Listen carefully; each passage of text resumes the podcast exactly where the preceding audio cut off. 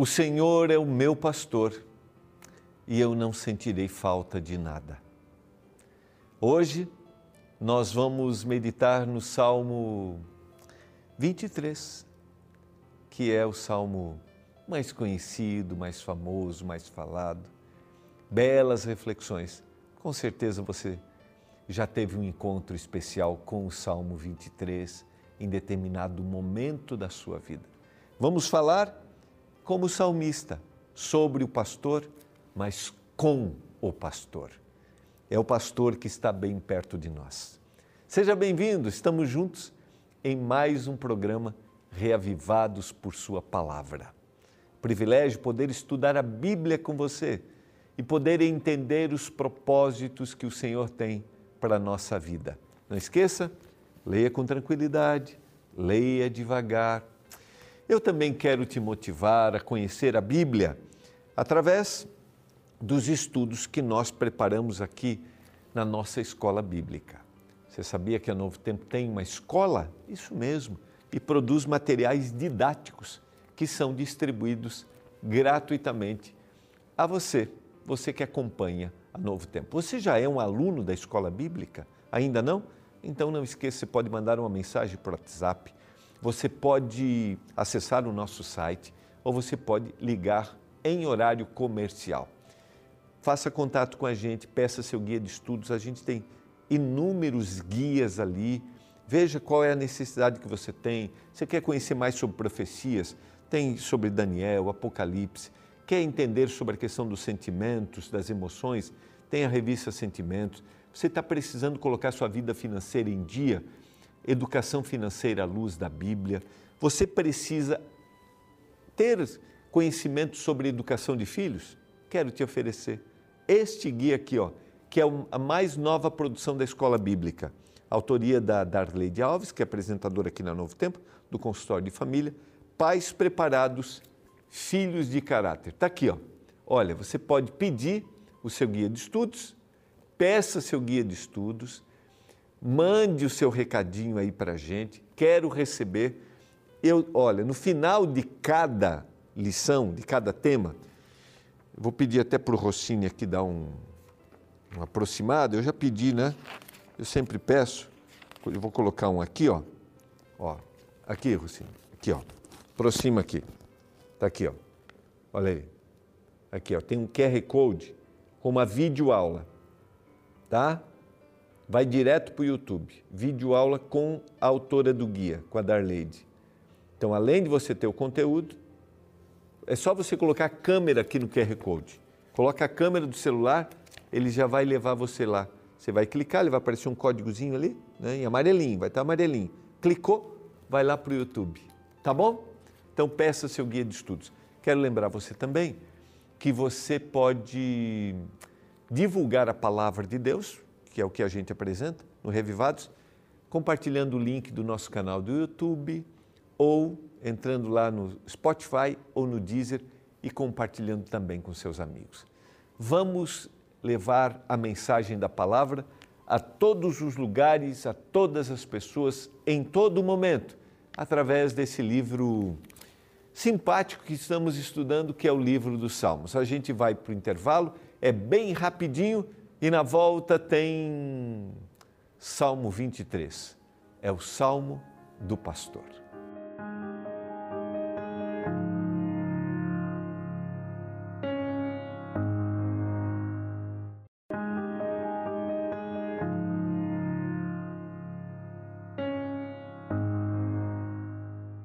Você está acompanhando o programa Revivados por Sua Palavra. Vamos ler agora, vamos estudar juntos, vamos meditar. Eu acho que eu posso dizer, né? O mais simpático, o mais conhecido, talvez de todos os salmos, aquele que a gente mais conhece, né? Mais fala, aquele que mais se escreveu se sermoneou, mais meditações você já ouviu. Sabe qual salmo que eu estou falando? A gente tem muitos conhecidos, mas o Salmo 23, você, você aí, poderia me falar muito E eu começo te perguntando, né? O Salmo do Pastor, o que, que ele diz para você? O que, que ele significa para você? Em que momento da vida você já se reportou ao Salmo 23 e ele já falou ao seu coração? O que eu quero falar aqui hoje é destacar alguns aspectos, algumas visões, mas com certeza você pode fazer reflexões pessoais aí. Eu gosto muito da ideia, né, da tradução originalmente, que dá a ideia de que o Senhor é o meu pastor e de nada sentirei falta. Porque às vezes, aos meus olhos, eu posso ter a impressão de que alguma coisa está faltando. Então, o que ele quer dizer com isso é: eu não vou passar necessidade, eu não sentirei falta de nada.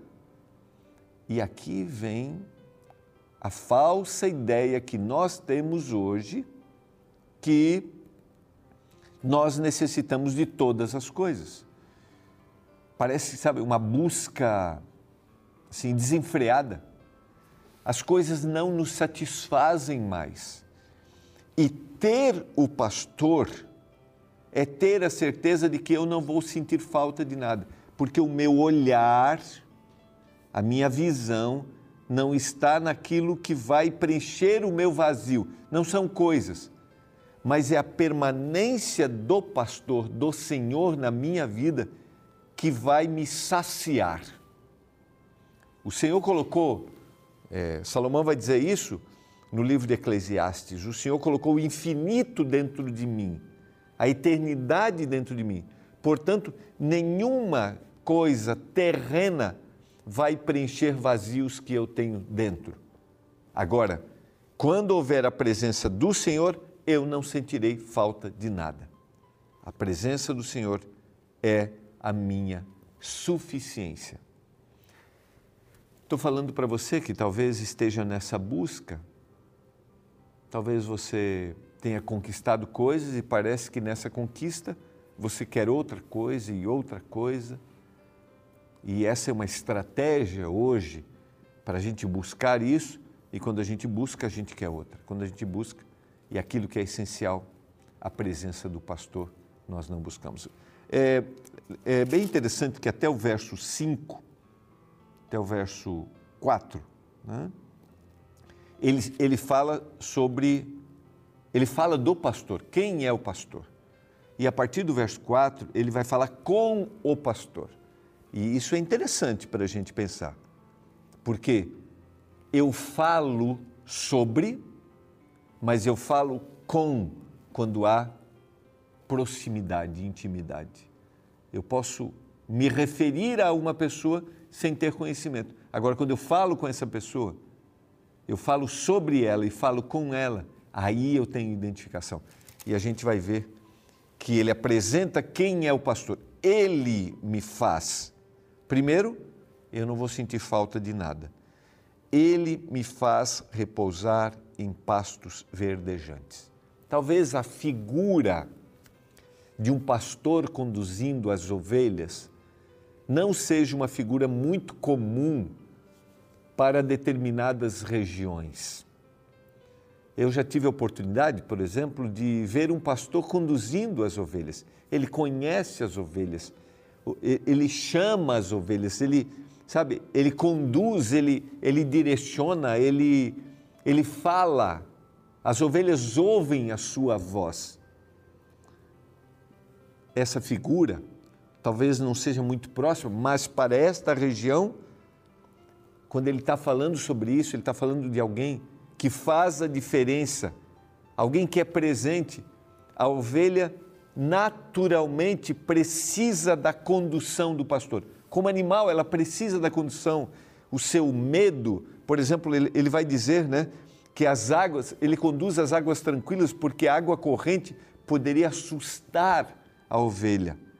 Mas vamos para a primeira parte, ele me faz repousar em pastos verdejantes havia um, há um período em que esses pastos, talvez você trabalhe com gado, você entenda isso bem, que os pastos estão verdes, estão, mas há um momento que você precisa conduzir o seu rebanho para um pasto melhor, e o pastor é aquele que conduz aonde há o verdadeiro alimento, a verdadeira o verdadeiro saciar. Por isso que ele começou dizendo: O Senhor é o meu pastor e eu não vou sentir falta de nada. Não vou sentir necessidade de nada. Por quê? E aí ele vai explicando por que ele não vai sentir falta de nada. Não há nenhum problema em nós desejarmos coisas, em querermos ter sonhos, objetivos. Não há nenhum problema. Desde que esses sonhos e esses objetivos não sejam construídos longe do Senhor. Salomão vai dizer no Eclesiastes que ele conquistou muitas coisas, mas tudo aquilo se tornou sopro de sopro, vazio de vazio, nada, a névoa. Por quê? Porque essas conquistas foram feitas sem o Senhor. Não há nenhum problema em eu ter sonhos, desde que eu seja conduzido pelo, pelo pastor para que esses sonhos se realizem. E aí, a segunda parte do verso 2, ele diz: Leva-me para junto das águas de descanso ele conduz gentilmente. Esta é a palavra originalmente apresentada aqui. Ele, o pastor, conduz gentil, gentilmente para as águas de descanso. Essa aqui, essa palavra descanso aqui são as águas aquietadas. Sabe aquela água tranquilinha em que a ovelha, o rebanho pode parar? Talvez você esteja procurando saciar sua sede com águas correntes, que a gente não fica tranquilo, que a gente não fica em paz. É o corre, corre, e a gente acha que as conquistas, que as coisas, que as coisas que a gente vai ter vão realmente nos satisfazer. E a palavra que refrigerar-se, sabe, é como se fosse o, o sarar. Né? É aquele que pode nos dar né, a paz. Somente o Senhor pode nos conduzir à paz. Deus é o verdadeiro, Deus é o único que pode nos dar paz mental, tranquilidade. A paz que Paulo vai se referir lá na carta aos Efésios, dizendo que é a paz que excede a todo o entendimento. Ou melhor, na carta aos Filipenses, é a paz que excede a todo o entendimento. É inexplicável.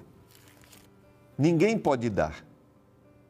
Está lá, Filipenses 4, 7. E a paz que, de Deus, que excede a todo o entendimento, guardará o vosso coração e a vossa mente em Cristo Jesus. O pastor me conduz e ele me traz essa paz. Verso 3: refrigera minha alma. Essa paz trouxe paz, essa, essa condução me trouxe paz e agora trouxe para mim lucidez mental e tranquilidade. Guia-me pelas veredas da justiça, por amor do seu nome. Veredas é um caminho percorrido o Senhor conhece esse caminho. A ovelha vai querer caminhos desconhecidos. O Senhor conhece o caminho. A gente viu ontem o salmo messiânico, o salmo 22. Ele passou pela dor e pelo sofrimento, ele sabe como eu devo ser conduzido. E eu pergunto para você nesse dia: você gostaria de ser conduzido por caminhos que o Senhor percorreu e que Ele conhece verdadeiramente? Ainda que eu ande pelo vale da sombra e da morte, não temerei mal nenhum. E agora, ele muda, né? Ali ele está falando do que o pastor faz por ele. Agora, ele vai se falar com o pastor. Tu estás comigo, o teu bordão e o teu cajado me consolam. A diferença, o bordão que defendia as ovelhas, que podia destruir, que matar uma presa, e o cajado que conduzia esta ovelha. O Senhor pode te proteger e te conduzir, ainda que você ande pelo vale da sombra e da morte, ainda que os precipícios, ainda que as regiões que nos coloquem em riscos, às vezes nós estaremos lá por escolhas ou pelo mundo de pecado que a gente vive, pelas dores, pelos sofrimentos. E ainda que eu ande por esse vale, o Senhor está comigo. Você está andando por um vale de sombra da morte? Não precisa temer. O bordão e o cajado do pastor estão ali para te proteger e para te consolar, para te conduzir. O verso 5: Preparas-me uma mesa na presença dos meus adversários, unges minha cabeça com óleo e o meu cálice transborda. Você sabe que muitas vezes os perigos que a gente enfrenta, eles não são removidos. Eles estão ali. Mas o Senhor, às vezes, tem que agir para remover. O Senhor não tira, a gente tem que enfrentar. Mas muitas vezes o pastor arranca. O Senhor, o Senhor arranca, o pastor arranca aquilo que pode nos destruir você sabe que o pastor arrancava plantas venenosas que estavam nos pastos e ele provia o pasto para a ovelha em meio aos animais terríveis, em meio a situações terríveis, o pastor estava ali para protegê-lo. Às vezes, os perigos estão ali, os perigos não são removidos, mas o pastor está ali para dizer: Eu estou cuidando de você. Tem alguma coisa que precisa ser arrancada? Que precisa ser eliminada no caminho da sua vida? Ou talvez você esteja na presença de adversários, de inimigos, não esqueça, o Senhor está contigo.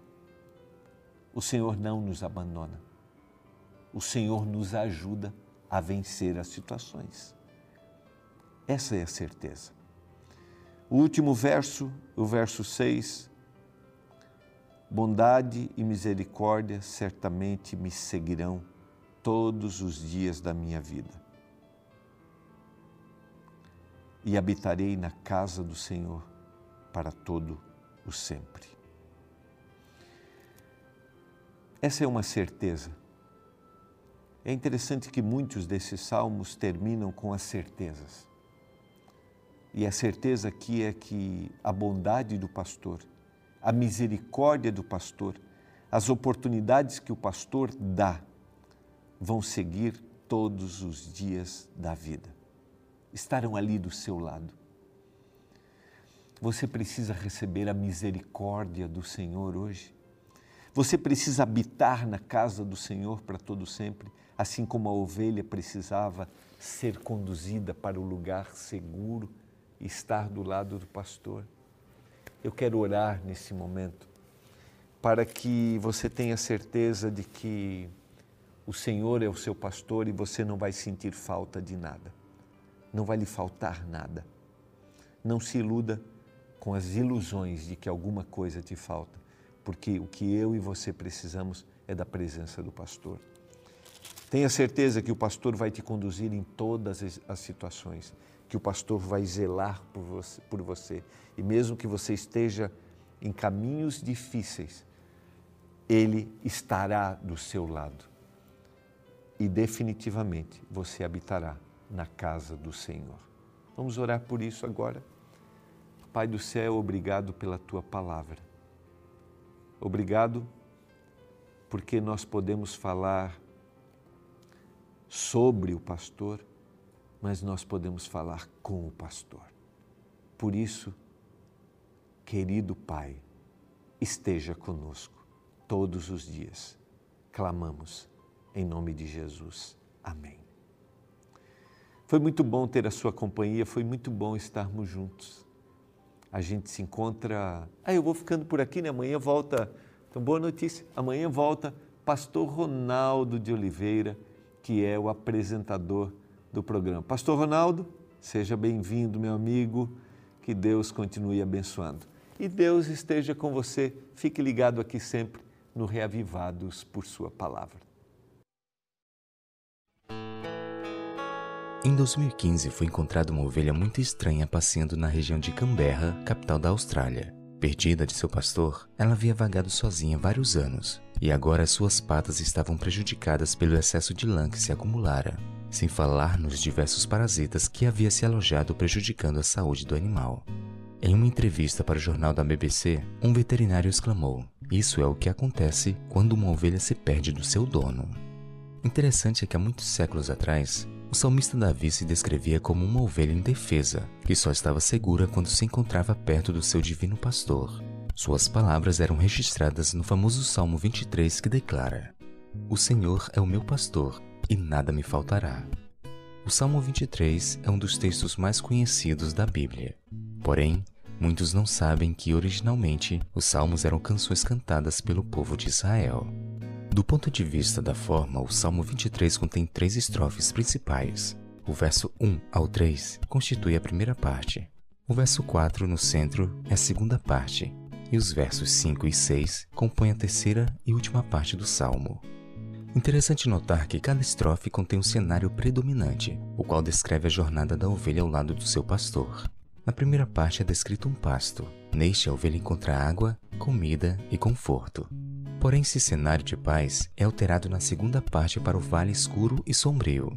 Assim, a jornada descrita no Salmo não é feita apenas de pasto verdejante. Existem momentos em que a ovelha passa pelo vale da sombra e da morte.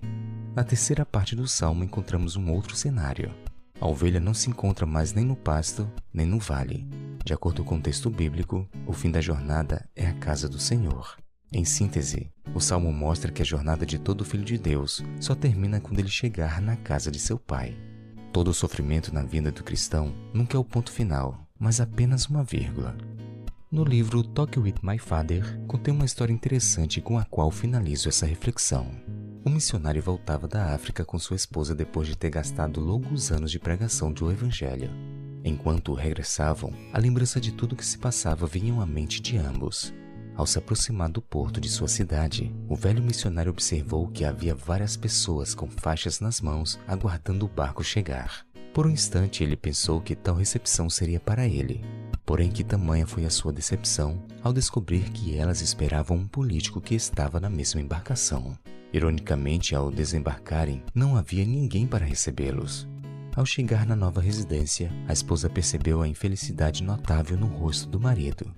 E ele, entre críticas e reclamações, afirmou: Como é possível que depois de dedicar tanto tempo para Deus, ao chegarmos em casa, não tinha ninguém para nos receber? Sabiamente a esposa respondeu: Vai reclamar com Deus, pois ele quem te enviou para a África. Depois de um período de oração, o homem voltou para sua esposa e com um enorme sorriso no rosto. Curiosa, ela perguntou o que havia acontecido e o homem explicou. Deus me respondeu, disse ele. Enquanto reclamava que ao chegar em casa e ninguém veio me receber, eu ouvi uma voz suave me falando: Filho, por que você está reclamando? Você ainda não chegou em casa. Você ainda não chegou em casa. Você entende? Quando chegarmos em casa, aí sim teremos uma grande recepção. Aí sim haverá uma grande festa, pois finalmente habitaremos na casa do Senhor para todo sempre.